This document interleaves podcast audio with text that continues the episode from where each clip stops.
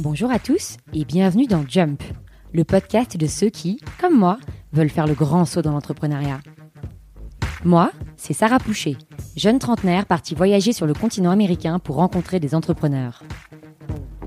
Cette semaine, je reçois à New York Frédéric Montagnon. Frédéric est un entrepreneur visionnaire qui a créé sa première start-up en 2003, à l'époque où en France l'entrepreneuriat n'était pas du tout aussi à la mode qu'aujourd'hui. 15 ans et 6 entreprises plus tard, Frédéric est devenu l'un des entrepreneurs et business angels les plus influents de la French Tech new-yorkaise. Dans cet épisode, il nous explique comment il est très naturellement passé en quelques années du software de mixage à Toulouse à la plateforme d'échange de crypto-monnaies à New York. Il nous raconte aussi à quoi ressemblait l'univers des startups il y a 15 ans et donne de précieux conseils aux aspirants entrepreneurs outre-Atlantique. Si l'épisode vous plaît, n'oubliez pas de vous abonner au podcast et de me laisser un petit commentaire sur iTunes. Bonne écoute Bonjour Frédéric. Bonjour. Bienvenue dans Jump. Bah, bienvenue chez nous. Merci, merci de me recevoir donc ici dans vos beaux bureaux euh, new-yorkais. Euh, alors Frédéric, euh, tu es donc de nouveau ce qu'on appelle un serial entrepreneur. J'ai l'impression que c'est un peu la caractéristique des entrepreneurs new-yorkais, c'est d'avoir monté beaucoup d'entreprises, puisque donc d'après ton profil LinkedIn, tu en as monté pas moins de 7. Alors on va pas rentrer en détail dans, toutes ces expériences, mais est-ce que tu peux commencer par nous raconter comment tu es devenu entrepreneur?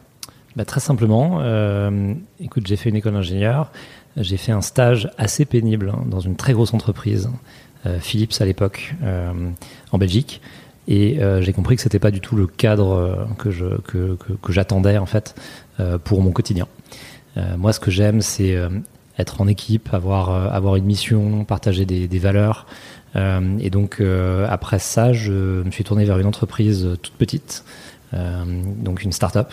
À l'époque, je savais pas ce que c'était qu'une start-up et j'ai trouvé cette ambiance-là. Donc, avant toute chose, euh, ce qui m'a poussé dans ce dans ce schéma-là, c'est euh, l'envie, enfin, c'est des rencontres et c'est l'envie vraiment de partager un, un projet commun et d'être dans un mode un peu euh, un peu de guerre, quoi, où tu essaies de construire quelque chose. il faut que tu trouves ton marché. Enfin voilà, de, de, de partager une passion et une envie d'aller conquérir quelque chose. Et tu dis à l'époque, c'était en quelle année à peu près? Ça, c'était en 2001. En 2001. Donc, en 2001, les, les startups, c'était un petit peu moins à la mode qu'aujourd'hui. Bah, ça dépend en fait. Il y, a, il y, avait déjà un très bel écosystème dans la Silicon Valley. Moi, ça me faisait rêver de voir ça de loin. Euh, c'est vrai qu'en France, euh, bah, il y avait des entrepreneurs hein, évidemment, mais euh, c'est vrai que dans la technologie, on n'avait pas, on n'avait pas forcément cette culture-là. Et euh, c'était d'ailleurs assez étonnant de voir à quel point les gens à l'époque n'avaient pas du tout envie de rejoindre des entreprises qui étaient euh, en démarrage euh, et qu'on avait énormément de mal à, à recruter des gens. Euh, le, le, problème numéro un qu'on avait en France, c'était même pas le financement, c'était vraiment arriver à trouver des ressources, des ressources de qualité, des gens qui avaient des, des beaux profils pour rejoindre des projets innovants. Parce qu'en fait, les gens qui avaient des beaux profils, ils préféraient rentrer dans des grosses entreprises et euh, faire leur carrière dedans oui, et c'était certainement le bon calcul à faire à l'époque, euh, parce que la prise de risque était moindre et, euh, la, rémunération en face et les opportunités étaient là. Euh, mais c'est vrai qu'il a fallu attendre que ces entreprises-là s'essoufflent et, et soient plus des, vecteurs importants pour, le, pour, les, salariés, enfin pour les carrières, pour que les gens s'intéressent à des, plus petites entreprises. Est-ce que tu peux nous raconter comment tu as eu l'idée de ta première entreprise, donc Codanova, nous raconter ce que c'était en deux mots et comment l'idée t'est venue? Alors ça c'est une, une entreprise un peu passion, il y a plusieurs types d'entreprises. Euh, là en l'occurrence c'était vraiment passion, moi je faisais beaucoup de musique à l'époque et c'est un moment où tout ce qu'on trouve dans un studio d'enregistrement a été digitalisé. Euh, à l'époque, on avait des, tout un tas d'appareils qu'on trouvait dans les studios euh, pour faire des effets, pour faire du mixage, etc.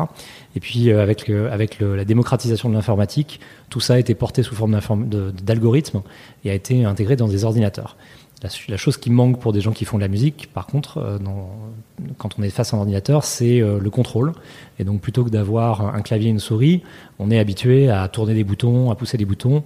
Euh, et ce réflexe-là, il n'existait plus, euh, ou en tout cas, l'interface on-machine n'était plus la bonne pour les gens qui euh, avaient l'habitude de travailler en studio. Et donc, bah, on s'était dit, voilà, on va faire une des premières tables de mixage qui se branche sur un ordinateur et qui permet de contrôler des, des logiciels de, de, son et de vidéo. Et donc on était voilà, en tout début de ce, ce mouvement-là. Donc c'est parti d'un besoin et d'un besoin qui n'était pas rempli euh, sur le marché. Donc un besoin, une passion, mais c'était quand même du hardware, ça devait être très technique. Toi, Bah, tu étais ingénieur, mais du coup, c'était euh, Voilà, facile moi, pour je savais faire. Voilà, euh, et euh, je me suis associé avec quelqu'un qui faisait du logiciel. Donc, voilà, on, avait, on avait toutes les compétences pour pouvoir le faire. Euh, ensuite, on savait pas du tout dans quoi on se lançait. À l'époque, il y avait très peu de littérature d'ailleurs euh, euh, sur sur la création d'entreprises et sur les modèles économiques et sur. Enfin, aujourd'hui, on trouve énormément euh, d'informations. Tout est tout est à peu près euh, défriché. Euh, à l'époque, c'était pas le cas. Donc Peut-être par naïveté, on a lancé cette, euh, cette activité et, euh, et parce qu'on s'est pas trop rendu compte de l'endroit où on mettait les pieds, euh, on, s'est lancé probablement que si on avait su ce qui nous attendait, on l'aurait pas fait. Mais, euh, mais toujours est-il que voilà, on l'a fait et on, on s'est bien marré. Parce que c'est quoi qui vous attendait? Bah, le problème, c'est quand on fait du, du hardware, il faut, euh, il faut trouver euh, des, des usines pour fabriquer son produit. Il faut, euh, il y a des problématiques de douane, il y a des problématiques de service après-vente. il faut avancer de l'argent pour, pour acheter des composants, pour faire du stock. Il y a des délais partout. Donc, quand, on, quand on a eu terminé de, de, de concevoir ce qu'on avait à concevoir et qu'on qu'on a commencé à rentrer dans l'étape industrielle, on s'est rendu compte qu'en Europe, on trouvait pas une seule usine qui accepte de nous produire juste 100 pièces. Donc, euh, donc, et on n'avait pas les fonds pour faire plus. Euh, donc on s'est retrouvé à suivre des, des contacts qui nous ont dit ah ça se passe en Asie, très bien on va en Asie. Euh, Là-bas on a trouvé des gens euh, au Vietnam euh, qui avaient un petit peu de savoir-faire et on a été euh, on a été travailler là-bas. Et évidemment on a eu toutes les peines du monde à faire arriver des composants électroniques au Vietnam. On a eu toutes les peines du monde ensuite à pouvoir exporter nos propres produits pour les ramener en Europe et ensuite les réexporter. Euh, enfin bref, on connaissait rien de tout ça et ça a été, euh, ça a été, ça a été à la fois très marrant et très pénible. Et tu dis on n'avait pas les fonds pour produire plus. À l'époque, il y avait, euh, il y avait peu d'investisseurs. C'était compliqué de lever des fonds. je savais absolument pas ce que c'était qu'un investisseur. Euh, on est allé euh, voir notre prom- enfin la banque dans laquelle on était, qui était la Société Générale. On leur a demandé de nous prêter de l'argent. Bon, ils nous ont dit non, ce qui est logique. Et, et en fait, j'avais absolument aucune idée de l'existence d'investisseurs qui pouvaient accepter de prendre le risque avec nous de, de- de monter un projet de ce type-là. Et je pense qu'à l'époque, en France, franchement, il y en avait très très peu. Et alors, suite à cette première expérience dans le hardware, tu montes deux autres entreprises, euh, enfin, au, bout de, au bout de quelques années, euh, dans le dans l'univers du web, donc cette fois que du software, Mhm. une application qui s'appelle Nomao de géolocalisation et une plateforme d'hébergement de blog qui s'appelle Overblog. C'est ça. Alors, comment euh, com- comment tu t'es lancé dans ces deux entreprises, en plus quasiment en même temps, si j'ai bien compris? Ouais, il y avait deux trois ans de différence. En fait, euh, c'est- c'est- on, a, on, a, on a tiré le fil. C'est-à-dire qu'on avait nos, nos plateformes de, de, de- nos surfaces de contrôle à vendre. Euh, une fois qu'on a eu passé toutes ces problématiques de douane, d'approvisionnement, etc., il fallait les, distribuer. Et là, on s'est rendu compte à nouveau, euh, parce qu'on n'avait absolument pas l'idée, que les circuits de distribution classiques n'étaient pas du tout adaptés à notre type de produit, parce que nous, on avait un produit de niche. Euh, et les distributeurs qui distribuaient des instruments de musique ou du matériel audio étaient plutôt sur des marchés assez grand public. Bon, nous, c'était vraiment, il fallait euh, s'intéresser à la musique, s'intéresser au studio, euh, le faire sur euh, des ordinateurs, ce qui était assez nouveau à l'époque. Donc, il y avait une clientèle, mais c'était une clientèle a priori plutôt mondiale, mais très très euh, dispersée dans le monde. Et donc, il n'y avait aucun distributeur qui, qui pouvait prendre le risque avec nous de faire du marketing et d'emmener ses produits. Donc on s'est dit, bah, on va se faire connaître sur Internet. Euh, sauf que là aussi, c'était même le tout début des moteurs de recherche à cette époque-là. Donc on savait pas trop comment s'y prendre. On s'est dit, on va monter un. On, a cherché d'abord de l'information euh, pour voir où est-ce que les gens pouvaient passer du temps sur Internet à l'époque. Il n'y avait pas grand-chose. Donc on s'est dit, on va monter un forum de discussion sur lequel on ne va discuter que de musique assistée par ordinateur, donc de studio. Euh, et on a monté donc le premier forum qui s'appelait Studio qui traitait de ces problématiques-là. Encore une fois, une problématique de niche. Et euh, la seule publicité que tu trouvais sur ce, sur ce site, bah, c'était la publicité pour nos propres produits. Voilà, donc c'est comme ça qu'on s'est mis à faire du web. Euh, donc ça s'est plutôt pas mal passé. On a fini par arriver à se faire connaître. On s'est on a confirmé, euh, enfin le marché a confirmé que euh, il fallait qu'on puisse euh, vendre un petit peu partout. On n'avait pas énormément de, de volume, mais en tout cas on envoyait systématiquement des produits euh, dans le monde entier.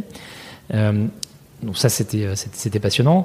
Et puis on s'est rendu compte qu'il y avait des vagues énormes, c'est-à-dire que on recevait nos produits du Vietnam, on les vendait quasiment tous d'un coup. Ensuite on était en rupture de stock. Et puis il fallait réattendre trois mois, le temps qu'on touche l'argent pour réinvestir, pour refaire une production, avant de pouvoir relivrer. Donc un, un, un stock en dents de scie, et euh, ce, qui était, ce qui était assez compliqué euh, à gérer. Et on s'est rendu compte, parce que des gens nous ont demandé que le trafic qu'on arrivait à générer sur Internet, on pouvait aussi le revendre pour d'autres entreprises qui fabriquaient d'autres types de matériel. Et très rapidement, en mettant de la publicité pour d'autres produits, on s'est mis à faire plus d'argent en vendant l'audience qu'on réalisait sur ce forum de discussion plutôt qu'en vendant nos propres produits. Voilà. Alors on s'est posé la question est-ce qu'on devient distributeur? Qu'est-ce qu'on fait dans cet écosystème? Et c'est là où on s'est intéressé au tout tout début du web collaboratif, hein, du web communautaire. On n'appelait pas ça des réseaux sociaux à l'époque. Euh, et on s'est dit que ce forum de discussion qu'on avait développé pour un besoin bien particulier, on pouvait le généraliser pour d'autres besoins. Et puis petit à petit, ça a dérivé vers euh, on va faire une plateforme de blog. Donc en fait, les gens payaient pour faire de la pub sur votre, euh, sur votre blog. C'est ça. Ah oui, donc vous avez complètement changé de métier. Bah, en fait, on s'est spécialisé dans le web. Au final, on, a, on passait plus de temps à régler des problématiques de référencement, de génération de trafic, de montée en charge du trafic et de monétisation de ce trafic que de vendre nos propres produits et de concevoir nos propres produits. Donc cette première société, elle, elle, a, elle a, vécu sa vie euh, euh, dans, dans, dans, sa niche, hein, Codanova. Et puis à côté de ça, on a monté, euh, et c'est aussi le, le, le, résultat d'une rencontre euh, que j'ai fait avec un troisième associé, on a monté une autre société à côté qui s'appelait Overblog. Et c'était qui ce troisième associé? Alors Gilles, un Toulousain. On était à Toulouse à l'époque. Euh, on n'avait pas trop, au, au démarrage, on n'avait pas trop les moyens de d'avoir des locaux sur Paris. Moi, j'avais fait mes, mes, études à Toulouse, euh, mon associé aussi. Donc, on s'était, euh, on s'était mis, euh, on s'était mis à Toulouse, tous les trois, avec Julien Romanetto. Et lui, il était plus, il, a, il, savait coder, il était plus dans l'univers du web déjà, parce que toi, tu, tu ne connaissais donc pas grand-chose, j'imagine, à ça au départ? La personne ne connaissait rien au web, hein, tout simplement. Enfin, les, dans ces années-là, on est en 2001, 2002, 2003. il y avait très peu de jobs en réalité dans le domaine, surtout, surtout en Europe. Donc les gens qui étaient là étaient des autodidactes. Donc toi, tu as été autodidacte. Comment tu t'y es pris là-dessus bah, Tu testes, voilà. Tu défriches, tu testes. Mais c'est des, des, bons moments, en fait, quand on a quand on n'a pas trop de ressources. Euh, c'est des bons moments, en fait, d'arriver sur des marchés euh, vraiment très tôt. Euh, parce que dès que les marchés commencent à être un petit peu matures, il faut avoir énormément de, de, de financement pour arriver à émerger. Alors que quand les marchés sont vraiment dans leur, dans leur phase initiale, en général, les investisseurs acceptent pas trop de prendre des risques importants, en tout cas pas sur des, volumes importants. Euh, et donc, c'est des bons moments pour, euh, quand on a la capacité à se former, euh, c'est des bons moments de, s'intéresser à des marchés, avec une prise de risque importante, parce que parfois, tu as des marchés qui prennent pas. Mais là, en l'occurrence, quand même, Internet, ça, ça, ça semblait bien parti. Ouais. Et alors, vous avez vendu donc euh, ces deux entreprises, euh, Nomao et Overblog. Comment ça s'est passé ces transactions? C'est vous qui vouliez vendre euh, Vous êtes fait approcher Alors, c'est là aussi, en fait, c'est une histoire qui se continue. Hein. donc, on avait ces deux, ces deux entreprises et on était arrivé à un moment où on avait une belle présence en France et pas du tout à l'international. Et on se posait la question soit de revendre ces deux entreprises, soit de faire en sorte de trouver un projet qui nous emmène un peu plus loin. Euh, et en particulier, ce qui nous intéressait, c'était de voir comment est-ce qu'on pouvait faire, euh, peut-être pas euh, le monde entier, mais en tout cas au moins l'Europe. Et puis, en rencontrant d'autres entrepreneurs, on a trouvé des, points communs avec d'autres entreprises qui étaient arrivées à peu près au même stade de maturité. Et donc, on avait rencontré à l'époque Pierre, Chapaz, qui avait monté il y a relativement longtemps Kelku, qu'il avait revendu à Yahoo, et qui avait remonté une société qui s'appelait Wikio, qui avait à peu près les mêmes problématiques que nous, qui avait à peu près les mêmes, les mêmes ambitions et les mêmes, les mêmes envies. Et on n'a pas vraiment revendu ces sociétés, on les a fusionnées tout ensemble pour créer un groupe qui, petit à petit, alors avec beaucoup de rebondissements, est devenu une entreprise spécialisée dans, le, dans la publicité, dans la publicité vidéo, qui s'appelle Tids, et qui a été revendue à Altis il y a trois ans maintenant. Et une fois que la transaction était passée, toi, tu t'es complètement euh, écarté du, du, management Alors après, ce, après cette fusion, non. Euh, je, suis resté. C'est ce qui m'a amené aussi d'ailleurs euh, aux États-Unis, parce qu'une fois que on a eu euh, travaillé un peu partout en Europe, on s'est dit que c'était le bon moment pour s'étendre aussi aux États-Unis. Donc j'étais parti, j'étais le premier à venir ici pour pour regarder comment on pouvait développer les produits qu'on avait à l'époque. et je suis resté voilà encore trois ans après après cette opération. Et tu, as, tu es tombé amoureux des États-Unis, manifestement, puisque tu es, tu es toujours là. Et tu as décidé de monter une autre entreprise il y a quelques années, tu t'es lancé dans les cryptocurrencies, euh, très à la mode à, l'époque et, toujours d'ailleurs, et tu lances donc euh, LGO. Euh, comment est-ce que euh, tu t'y es pris pour pour lancer cette entreprise? Comment tu as eu l'idée? Comment tu t'es formé aussi sur euh, ce secteur? Et à quoi ça ressemblait les débuts? Alors déjà, je ne sais pas si je suis tombé amoureux des États-Unis. Euh, c'est New York, c'est vraiment, vraiment une ville particulière. C'est comme, enfin, il y a quelques villes comme ça qui sont, qui sont des hubs. Aux États-Unis et ailleurs d'ailleurs. Et je pense que New York fait partie de ces, villes dans lesquelles se rencontre le monde entier. Et c'est de ça dont je suis tombé amoureux. En réalité, c'est pas forcément les États-Unis en soi. Je suis pas non plus parti de la France pour partir de la France. Je suis vraiment venu ici en me disant que c'était un endroit où on pouvait vraiment monter des projets à l'échelle globale. Et c'est une réalité parce que euh, il y a quelques villes comme ça dans le monde qui euh, arrivent à connecter le monde entier euh, pour plein de raisons. Il y a un, tout un historique. Et en l'occurrence ici, on va trouver principalement des gens qui viennent essayer de tenter leur chance avec des projets en général assez matures. que ce soit des projets personnels, que soit des projets d'entreprise. C'est ça qui est assez extraordinaire. C'est qu'en fait, c'est tous les gens qui viennent à New York viennent à un moment de leur vie ou de leur carrière où ils ont envie de passer à l'étape d'après. Et donc, euh, euh, c'est vrai qu'il y a une énergie ici qui, est importante, mais c'est simplement parce qu'il n'y a que des gens qui, à un moment donné, euh, se font violence pour venir ici et pour, essayer de percer. donc c'est ça qui me, plaît ici et c'est ça qui, tire vers le haut, je pense. c'est le fait que tout, le monde soit en train de rechercher comment, comment saisir l'opportunité pour pouvoir donner vie à ses projets. C'est ça qui m'a fait venir là. Très clair. Et donc, euh, malgré tout, tu as décidé de rester euh, pour un nouveau projet euh, dans les cryptocurrencies. Alors, c'est ça. Voilà. Moi, j'ai découvert ça il y a 7 ou 8 ans maintenant. je fais des investissements dans des startups à côté et, il y a 7 ou 8 ans, on m'avait présenté des projets autour des blockchains, des crypto-monnaies. Alors, à l'époque, on en parlait très très peu. mais encore une fois, moi, je m'intéresse, enfin, j'aime beaucoup les mathématiques, je suis scientifique. Euh, à la base. Et quand j'ai découvert euh, ce que c'était que c'est tout ce mouvement, euh, là, pour le coup, je suis vraiment tombé amoureux de cette technologie, si on peut dire. en fait, ce, qui est, intéressant dans, dans cette mouvance, c'est que ça règle des problèmes fondamentaux qu'on connaît dans les systèmes d'information. Alors dit comme ça, ça paraît un peu rébarbatif, mais aujourd'hui, on a une problématique euh, quand on se sert d'un Facebook, d'un Google, d'un Amazon, enfin de toutes ces plateformes qui sont centralisées, euh, le, respect de la vie privée n'est pas garanti, euh, le respect de, de, ces informations, de ces données personnelles et, leur capacité à être accédées par on ne sait qui n'est pas garanti non plus, ou au contraire est, mis, est à mal. et ça, en fait, c'est des, choses que même des régulateurs, même des plateformes très organisées ne peuvent pas arriver à maîtriser. Aujourd'hui, même un Facebook euh, arrive de temps en temps à avoir des fuites de données. Même un Facebook arrive à avoir des bugs, même un Facebook arrive à avoir euh, du, hacking ou, euh, ou même de prendre des, décisions qui vont à l'encontre de, l'intérêt de l'utilisateur. Ça, à partir du moment où on a des, sociétés dont le seul but, comme toute société, c'est de, développer un modèle économique qui est basé sur l'idée d'avoir un maximum d'utilisateurs et d'emprisonner un maximum de données, on ne peut pas imaginer autre chose qu'une dérive à un moment donné euh, vers l'exploitation de ces données au-delà de ce que l'utilisateur aimerait euh, euh, et, la monétisation associée. Bon. Absolument. Donc il n'y a rien à faire contre ça. Ce qui est intéressant dans l'univers de la crypto, et c'est pas que de la crypto-monnaie, mais c'est toutes ces technologies qui, qui sont autour, qui, qui, sont basées sur des mathématiques, mais qui sont des technologies cryptographiques, c'est qu'on arrive à repenser les systèmes d'information de sorte qu'ils ne soient plus possédés par une personne ou une société comme un Facebook, un Google, mais que la gouvernance de ces systèmes d'information soit distribuée sur un certain nombre de personnes, d'acteurs, d'entreprises, pour faire en sorte que une société seule ou une personne seule ne puisse pas prendre une décision qui n'aille pas dans le sens d'un consensus. Euh, et ensuite, appuyer sur des blockchains, sur des crypto-monnaies, etc., il y a une organisation qu'on peut mettre en place pour donner vie à ce concept et faire en sorte qu'il soit, qu'il perdure dans le temps. Et moi, je trouve ça extraordinaire parce que toutes les, euh, toutes les problématiques qu'on connaît aujourd'hui dans le milieu de la banque, dans le milieu de l'assurance, euh, pour des problèmes de transparence, de sécurité, de privacy et aussi sur les, les réseaux sociaux et d'une manière générale dans tous les systèmes d'information, peut être résolu, en tout cas en partie, par l'adoption de ces technologies-là et un redesign de, ces systèmes d'information, encore une fois basés sur la décentralisation. Donc c'est ça qui m'avait intéressé. Bon, concrètement, il y a 7-8 ans, ça marchait déjà, hein, puisque Bitcoin existait déjà, mais ce n'était pas tellement applicable aux, autres industries. Euh, les, technologies n'étaient pas très matures, puis il y avait très peu de gens qui étaient éduqués sur le sujet. Mais par contre, ça a vraiment capté mon attention.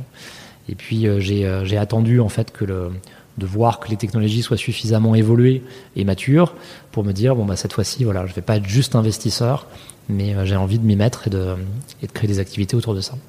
Et à quoi ça ressemblait les débuts de LGO euh, quand tu t'es lancé sur, euh, sur, cette, euh, ce secteur? Ah. Comment tu t'y es pris Du coup, avec qui tu t'es associé Et comment vous avez eu vos premiers clients? Est-ce que tu peux nous raconter? C'est très particulier là encore. Il n'y a que des exceptions hein, quand, on, quand, on, entreprend. En fait, alors déjà, LGO, c'est un, une bourse pour crypto-monnaies et pour crypto-actifs. Bon. Alors ça sert en fait à faire des échanges entre des, crypto-monnaies, des tokens.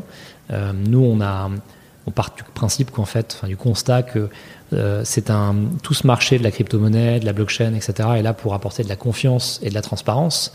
Euh, et il n'y a rien de plus opaque que l'interface qui existe aujourd'hui entre le monde réel, on va dire, et puis ce monde de la crypto-monnaie. Et en particulier dans le monde de la finance, euh, l'interface qui permet de faire une transaction entre des euros, des dollars et des crypto-monnaies est fait aujourd'hui sur des plateformes qui sont extrêmement opaques, euh, qui n'offrent aucune transparence sur les frais qui sont pris euh, et qui évidemment font beaucoup d'argent sur le dos de, leurs utilisateurs. Bon, nous on s'est dit voilà s'il y a bien quelque chose à régler, euh, bah, c'est cette interface-là parce que tant que ça ce sera pas propre, tant que ça ce sera pas conforme avec les attentes de, des utilisateurs et tant qu'il n'y aura pas suffisamment de sécurité, euh, bah, finalement ce, marché qui est celui de la crypto-monnaie pourra pas exister à l'échelle parce que bien sûr il y a toujours des gens pour prendre des risques au démarrage, mais avant que des investisseurs un peu sophistiqués, un peu professionnels aient envie de s'intéresser à ce marché, il faut qu'il y ait des outils qui soient des outils de qualité. Et euh, il y a encore deux ans, il n'y avait pas d'outils de qualité. Donc on a commencé à publier, euh, je me suis associé avec un, euh, une personne qui, vit à Bordeaux qui s'appelle Ouziel Slama, euh, qui avait déjà beaucoup réfléchi à ces problématiques-là et à la manière d'apporter de, de, de l'assurance en termes de sécurité et de transparence dans ces échanges. Et donc on, on s'est mis à publier des, euh, simplement des articles, des, euh, la thèse en fait qu'on avait, qui, qui, qui, n'était à l'époque qu'un bout de papier. Publié euh, sur, sur, le web, sur le web. Et puis la soumettre à des gens qui étaient des spécialistes pour, pour comprendre ce qu'ils en pensent. et on s'est rendu compte qu'il bah, y avait beaucoup d'intérêt à essayer de régler ces problèmes et que la manière dont on souhaitait le faire, en utilisant des blockchains, pouvait plaire. Donc ça, ça a été la première étape. Donc là, on s'est dit, ben, tant mieux, on va donc ben, en fait, on, pour se financer, pour mettre en place ce projet, parce que c'est relativement coûteux hein, de, de, développer des technologies de ce type-là et de se mettre en conformité avec ce que les régulateurs euh, souhaitent voir. C'est coûteux en tant homme, parce qu'il faut beaucoup de, beaucoup de gens pour le développer Il faut beaucoup de gens pour les développer, il faut des gens qui sont très compétents. Euh, Donc c'est des gros et salaires. Puis, euh, et puis à partir du moment où on touche à l'argent, euh, quand on est dans des pays qui sont développés, euh, il existe tout un, tout un framework, enfin tout un cadre légal, fiscal, régulatoire auquel il faut se conformer. Sinon, on va en prison. Enfin, en tout cas, aux États-Unis, on va en prison. Donc, euh, toutes les démarches qu'on doit réaliser auprès de ces régulateurs demandent énormément de temps, d'organisation, de, de, structure. Et donc, ça, ça coûte euh, évidemment beaucoup, beaucoup d'argent. Donc, euh, les gens que tu as vus là, par exemple, travaillent euh, pas qu'au marketing et à la vente, mais aussi beaucoup sur les aspects régulatoires et produits. Et donc, on a commencé à publier de l'information. Euh, ça a bien pris. On s'est rendu compte qu'il y avait une attente qui était globale. On a eu énormément d'intérêt en Asie, euh, en Corée, en Chine, au Japon, euh, donc des pays qu'on ne connaît pas du tout. Enfin, moi, je ne connais pas en tant qu'entrepreneur. Qu on s'est rendu compte qu'il y avait énormément d'intérêt euh, partout, en Amérique du Sud aussi. Euh, et donc, on s'est dit, bah, si les gens ont vraiment envie de voir naître un échange de ce type-là, donc une bourse de ce type-là, euh, bah, on va lever de l'argent auprès de ces gens-là. Euh, on va leur vendre la possibilité d'accéder à cette plateforme dans le futur. Et, ils vont faire le, chemin avec nous.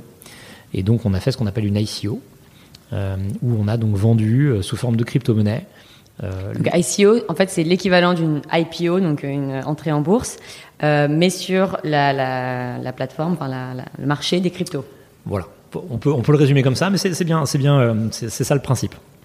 Donc en fait, euh, bon, bah, c'est un marché qui est mondial, c'est ça qui est intéressant, et qui encore aujourd'hui est fait spécialiste. Donc à partir du moment où on présente une technologie ou un projet qui est suffisamment pertinent, oui, il y, a une, il y a matière à se faire financer par des gens qui sont des particuliers en général et qui comprennent ce qui est en train de se passer, qui sont des, des, euh, des gens convaincus par le bienfait de ces technologies. Et donc, euh, bah, c'est ce qui s'est passé. On a dit, ben, ceux qui souhaitent participer à ce projet euh, peuvent nous envoyer des bitcoins. Voilà. Donc, vous avez levé de l'argent en bitcoin. Voilà. Euh, donc vous avez levé à peu près 25 millions, c'est ça, ce que j'ai vu, en bitcoin, dollars, de dollars ouais. en bitcoin.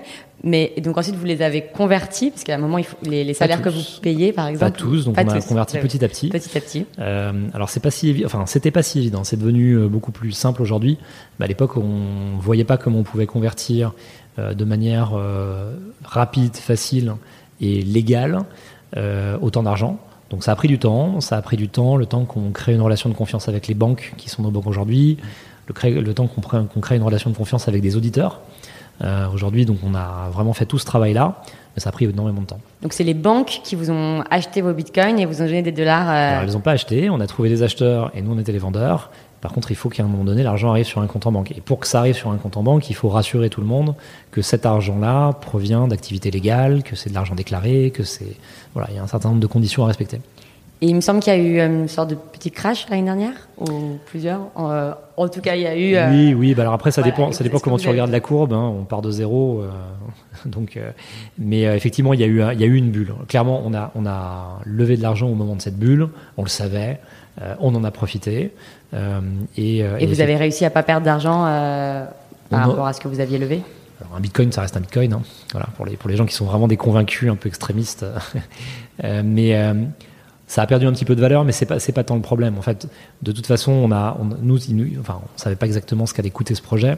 C'était très difficile à évaluer, comme tous les projets euh, nouveaux. On savait qu'il y avait un certain cap en dessous duquel on pouvait pas faire le projet. D'ailleurs, on avait fixé un, minimum qu'on a dépassé assez rapidement. Euh, après, euh, effectivement, bah, on a vendu petit à petit, mais effectivement, on n'a pas on a on pas pu vendre euh, les 25 millions, mais on a vendu pour pas loin de de, de, de cette de ce montant-là. Et ce qui est important, c'est que surtout le projet aujourd'hui existe. Donc aujourd'hui, cette bourse, elle existe. Mhm. Alors, c'est quoi les axes de développement pour vous aujourd'hui pour IGO Alors, déjà, déjà ce, qui est, ce qui est intéressant dans ce mode de financement, qui est assez particulier, c'est que on a levé de l'argent quelque part auprès de 9000 personnes dans 50 pays différents, qui sont des gens qui sont nos futurs utilisateurs s'ils ne sont pas déjà utilisateurs aujourd'hui. et ça crée des conditions en fait qui sont tout à fait exceptionnelles d'avoir ce, ce format-là parce que généralement quand on monte une société, euh, on commence par essayer de faire un prototype. Ensuite, on va essayer de convaincre des investisseurs qu'avec ce prototype-là, on va pouvoir avoir des clients. Et puis, c'est très incrémental. Et au final, après avoir levé euh, en général plusieurs tours, euh, on lance vraiment son produit sur le marché. Et c'est là où on a le résultat du travail de plusieurs années. Souvent, et c'est la raison pour laquelle beaucoup d'entreprises échouent, on arrive avec un produit qui arrive, enfin, on sort un produit trop tard ou on sort pas le bon produit. Et le temps de rectifier, le temps de se mettre à niveau, le temps d'itérer, bah, souvent on n'a plus d'argent pour pouvoir, euh, pour pouvoir continuer. Donc ça, c'est une des raisons principales de l'échec des, des, startups. Là, dans notre cas, en fait, dès le début, on a impliqué ces 9000 personnes avec nous dans la conception du produit. Euh, et aujourd'hui, ce sont nos premiers utilisateurs. Et donc aujourd'hui, euh, on est dans une situation où c'est le marché qui est venu à nous et pas nous qui venons au marché, ce qui est quand même très différent. Et en plus avec un scope global ce qui est très rare. Si on avait euh, monté le projet euh, dans notre coin tout seul, bon, on l'aurait fait soit en France, soit peut-être aux États-Unis. On se serait intéressé à un marché très local. Alors les États-Unis c'est grand, mais tout de même. Et puis le jour où on aurait voulu aller voir ce qui se passait ailleurs, on aurait certainement découvert un marché euh, soit saturé, soit sur lequel le, le produit n'aurait pas fonctionné. Là, on a cette chance en fait de pouvoir avoir une observation globale du marché, d'avoir des gens qui sont aussi bien en Corée, euh, aux États-Unis, euh, en Argentine, qui font partie de ces investisseurs, euh, qui nous ont fait confiance. Et qui sont déjà vos clients. Et qui sont déjà nos clients et qui peuvent nous, nous informer, enfin nous, nous, nous alerter sur les vrais besoins locaux et la vraie capacité pour, pour notre produit à pouvoir se, se distribuer localement dans, dans tous ces pays. alors, si on revient un petit peu sur ce que c'est qu'entreprendre aux États-Unis, euh, est-ce que tu peux nous dire en, deux mots pour toi quelles sont les grandes différences entre le monde entrepreneurial français et le monde entrepreneurial new-yorkais? Les États-Unis, c'est un marché énorme. C'est 50 États. Euh, et en plus de ça, c'est un marché sur lequel on va trouver beaucoup de sociétés très internationales qui, si on est capable de euh, créer des liens, des partenariats avec elles, permettent d'emmener un produit, un service dans le monde entier. Donc Bon, quand on est français et qu'on vient ici, je pense qu'on vient euh, d'abord pour des raisons personnelles. Enfin, je pense qu'il vaut mieux venir pour des raisons personnelles parce que le changement de culture, euh, l'acclimatation, etc., sont pas sont pas forcément évidentes. Euh, mais d'un point de vue professionnel, je pense qu'on vient ici pour chercher justement cette, ce changement d'échelle. et ça, c'est quelque chose qui, je pense, est difficile à trouver en Europe parce qu'en Europe, on n'a pas 50 États, on en a moins, mais c'est des États dans lesquels il y a vraiment des réglementations très différentes, surtout des langues et des cultures très différentes. Ici, euh, bon, nous on a un bureau ici, on a un bureau dans le New Jersey, autant dire que il n'y a pas une grosse différence. C'est pas les mêmes taxes, c'est pas la même administration, mais quelque part, c'est assez simple de passer de l'un à l'autre. Euh, travailler en Angleterre, enfin en Angleterre, on est bientôt plus en Europe, mais travailler en, France et travailler en Italie, on est frontalier et pourtant c'est vraiment deux façons de travailler qui sont très différentes. Et, euh, c'est même très très dur d'arriver à, s'expatrier, s'exporter euh, dans un pays euh, européen, ne serait-ce que pour les raisons de langue. Donc la vraie grosse différence initiale, c'est le changement d'échelle. Le changement d'échelle, il a des impacts évidemment en termes d'opportunités, il a aussi des impacts en termes de coûts et de barrières à l'entrée. Parce que du coup, il faut, bien voir que quand on s'attaque à ce marché-là, pour avoir un minimum de, présence et de couverture, il, faut, il faut des moyens très importants. Donc il y a cette différence de taille d'opportunité, il y a aussi cette différence de, moyens à mettre en face et de difficultés à mettre les, choses en route. Parce que ici, c'est un pays dans lequel il y a euh, énormément de liquidités pour tout. Euh, quand on veut entreprendre ici, on a intérêt à avoir une belle courbe euh, de, démarrage, sans quoi même le recrutement devient un, exercice impossible. Donc la, la, vraie difficulté, la vraie différence, c'est de trouver des modèles, des marchés, des projets qui soient à la mesure de ce marché. Il n'y a pas de projet mou ici, il n'y a pas de projet, il n'y a pas de petits projets. Euh, il peut y avoir des petits commerces, etc. Mais dans le monde de, euh, des startups qu'on connaît, dans le monde de la technologie, tout le monde recherche des modèles euh, qui passent à l'échelle très rapidement. Donc si on n'arrive pas à trouver le moyen de mettre en route vite un projet, bah, c'est des projets qui meurent immédiatement. Et d'ailleurs, ça se voit aussi sur le, visa euh, qu'il faut pour venir monter une entreprise ici. Le, je ne sais pas si c'est ton cas, mais le visa euh, investisseur implique d'amener une certaine somme. Euh, je crois que c'est plus de 100 000 dollars sur le, sol américain. Le, problème, le problème de l'immigration, il, est vrai dans des deux sens. Hein. Je veux dire, un Américain qui veut s'installer durablement en Europe, il aura aussi beaucoup de difficultés, mais en particulier ici, c'est très restrictif. Bon, depuis l'administration Trump, ça l'est encore plus. Et donc, pour arriver à avoir des dossiers qui soient suffisamment complets, pour pouvoir euh, accéder à des visas qui sont des visas euh, sur lesquels on n'est pas à risque en tant qu'entrepreneur, c'est pas si évident. Parce que euh, pour pouvoir travailler ici, pour pouvoir vraiment durablement se, se, poser sur le territoire, il faut montrer, il faut arriver à démontrer qu'on va créer de la valeur ici. Et donc, euh, c'est pas forcément le même exercice quand on est dans l'autre sens et quand on veut aller en, en, Europe. Ici, on doit démontrer que on peut subvenir à son, ses besoins sans, sans, avoir besoin justement que son projet euh, fonctionne. Et il faut démontrer qu'on va créer de l'emploi, qu'on va créer de la valeur sur le territoire. Donc tout ça fait que c'est le montant qui est, affiché. Effectivement, c'est difficile d'avoir un visa si on n'a pas 100 000 dollars à investir et si on montre pas qu'on est capable de les investir, de les dépenser. Euh, mais en fait, c'est pas juste une question de somme, c'est juste le, il faut arriver à démontrer que oui, on est capable d'embaucher des Américains, que on est capable de, de, de, vivre de ses propres ressources et qu'on a suffisamment de temps devant nous pour pouvoir euh, de, manière réaliste euh, développer une activité. Et être français ici, dans le, monde entrepreneurial, c'est bien vu, c'est un avantage, c'est neutre, c'est comment tu l'as ah, vécu C'est pas neutre, c'est un, un, on est, on est très reconnu, surtout dans les, dans les, dans les milieux. Alors euh, ici à New York, on a on a le milieu du luxe, on a le milieu de la mode, on a euh, la finance, euh, on a le milieu du logiciel. En fait, c'est des, des, des, domaines dans lesquels les Français sont bons. Et, enfin, dans la finance, on a quand même des très très belles banques internationales, dans, la, dans le milieu de l'assurance aussi. Euh, les marques de luxe ici bon, sont pour la moitié des, des marques françaises. et dans le monde du logiciel aussi, on a une belle empreinte. Donc en fait, par, sur, les, sur, les, pardon, sur les industries qui sont présentes à New York, on a globalement une bonne réputation parce que même si on ne parle pas du milieu entrepreneurial, en fait, les entreprises ici ont toujours recruté des Français.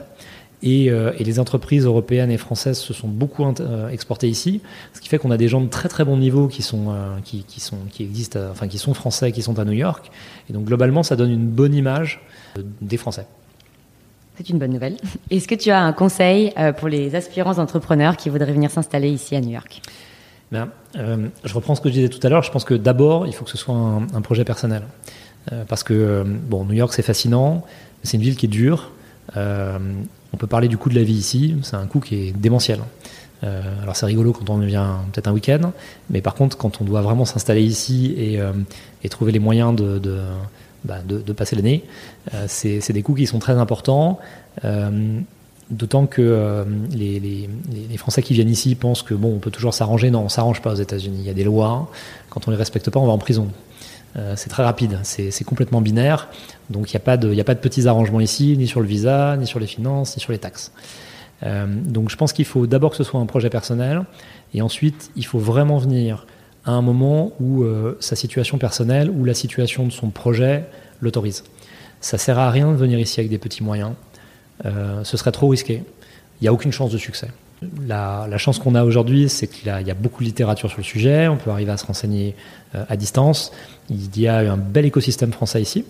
Euh, je fais partie du board de la French Tech ici. On a 150, euh, 200 entreprises qui sont basées ici, montées par des Français. Pas forcément des entreprises françaises, mais en tout cas, il y a des Français qui, sont entrepreneurs ici et qui ont monté de belles entreprises. Donc il y a un réseau qui permet de se, faire un, tour d'horizon et de comprendre si oui ou non le projet qu'on a peut euh, être adapté à, New York. Et pour terminer, les trois questions que je pose toujours à mes invités, est-ce qu'il y a un livre qui t'a particulièrement inspiré sur l'entrepreneuriat? Alors il y, a, euh, il, y a, une chose qui est... Enfin, c'est pas un livre, c'est un blog, celui de Paul, euh, Paul Graham. Paul Graham avait monté Y Combinator, qui est probablement le premier incubateur à avoir vu le, jour au monde, qui était basé dans la Silicon Valley. Et il a fait quelques essais, donc c'est pas des, des, des, posts de blog, c'est vraiment des essais un peu, un peu construits. Euh, je trouve qu'ils sont toujours d'actualité aujourd'hui, ils sont très intéressants, donc je sais pas, il en a peut-être 20 ou 30. Je pense que c'est une bonne source de, une bonne source d'information euh, qui a été écrit en plus avant que euh, la littérature entrepreneuriale devienne, devienne une véritable industrie par elle-même. Donc c'est quelque chose qu'il a écrit qui est vraiment basé sur son expérience en ayant été entrepreneur, investisseur et en ayant vu passer énormément de startups. Est-ce que tu as une idée de boîte pour moi? Je pense que dans le, dans le milieu du podcast, il y a beaucoup de choses à faire. Dans le milieu du, contenu, il y a énormément de choses à faire. La capacité à créer des contenus pour les entreprises est encore euh, mal exploitée. Euh, et je trouve que là, tu donnes la parole à des entrepreneurs.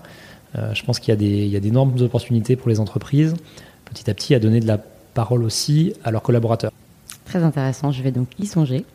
Et enfin, et on enchaînera là-dessus, quelle est ta chanson américaine préférée? Écoute, j'ai un guitariste euh, de prédiction qui s'appelle Stevie Vaughan, euh, qui, euh, qui, est né à Austin, qui faisait du blues, qui a remis le, blues et le blues texan au goût du jour dans les années 80. il y a une chanson qui s'appelle Riviera Paradise, qui est absolument délicieuse. Très bien, eh ben, j'ajouterai ça au montage. Merci beaucoup Frédéric. Merci beaucoup. à la semaine prochaine les auditeurs.